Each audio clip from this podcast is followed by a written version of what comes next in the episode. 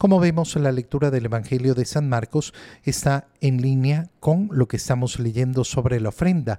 La pregunta que hace Pedro, una pregunta que es muy justa y por eso el Señor la responde sin ningún problema y, sin decirle a Pedro, pero Pedro, tú no tienes que estar preocupado de lo que vas a recibir, eh, ¿cómo te pones a preguntar eso? No.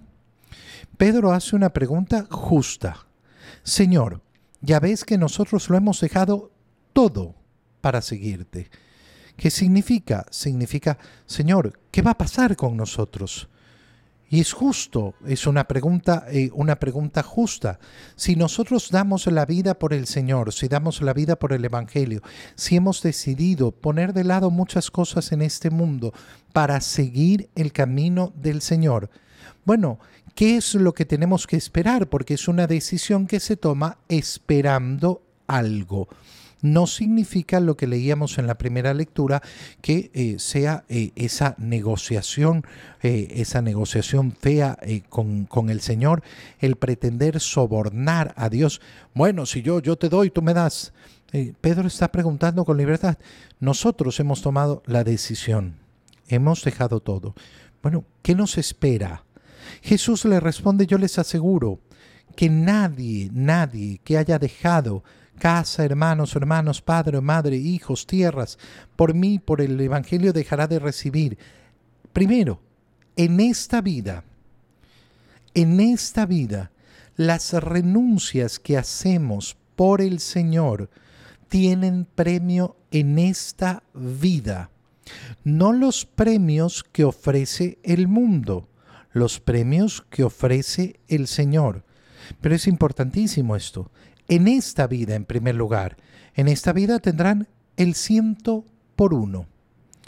¿Qué quiere decir?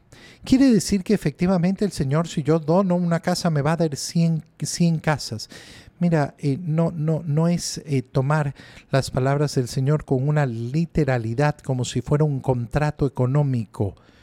Hay que tener mucho cuidado, porque entonces, ay, pero yo di un dólar y esperaba de vuelta 100 de, nuevo volviste a la mentalidad de trueque.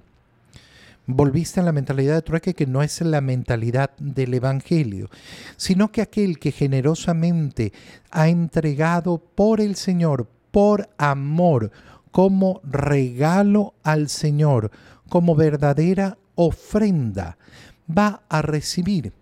Mira, yo no he conocido la historia de ningún sacerdote, de ninguna monja, de nadie que haya dejado, ningún laico que haya dejado mil cosas en este mundo para servir al Señor, que haya muerto de hambre.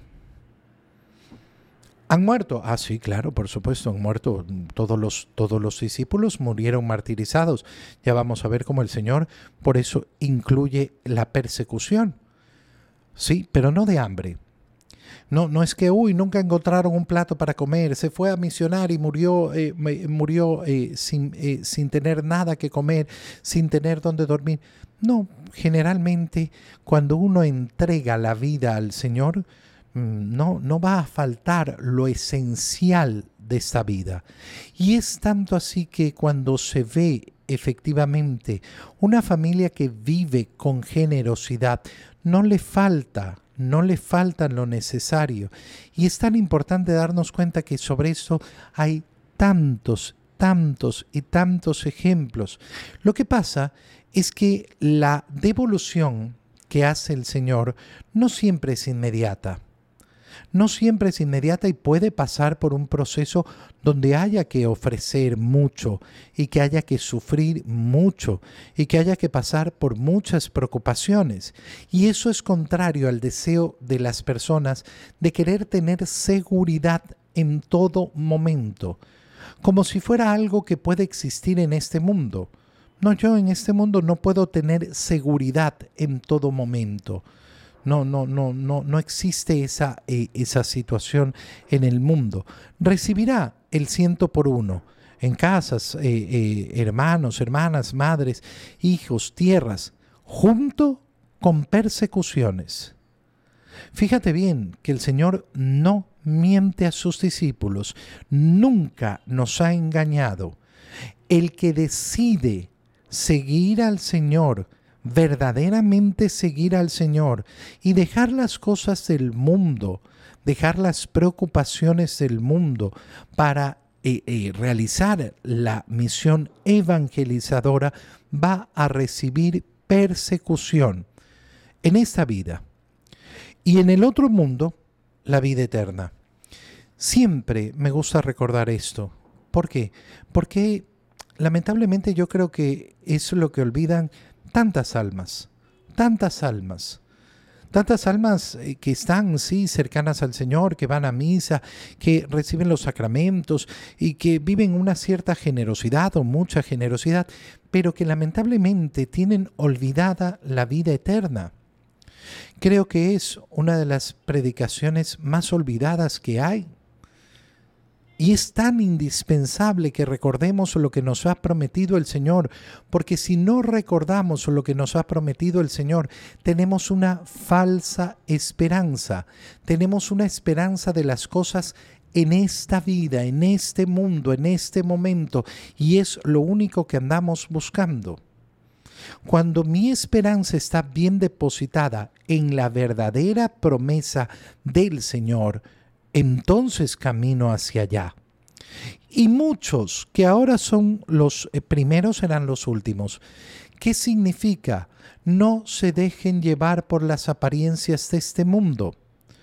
Las apariencias de este mundo hacen ver como bienaventurados a muchos que parecen los elegidos, los que gobiernan este mundo, los que poseen este mundo, los que tienen todas las ventajas en este mundo.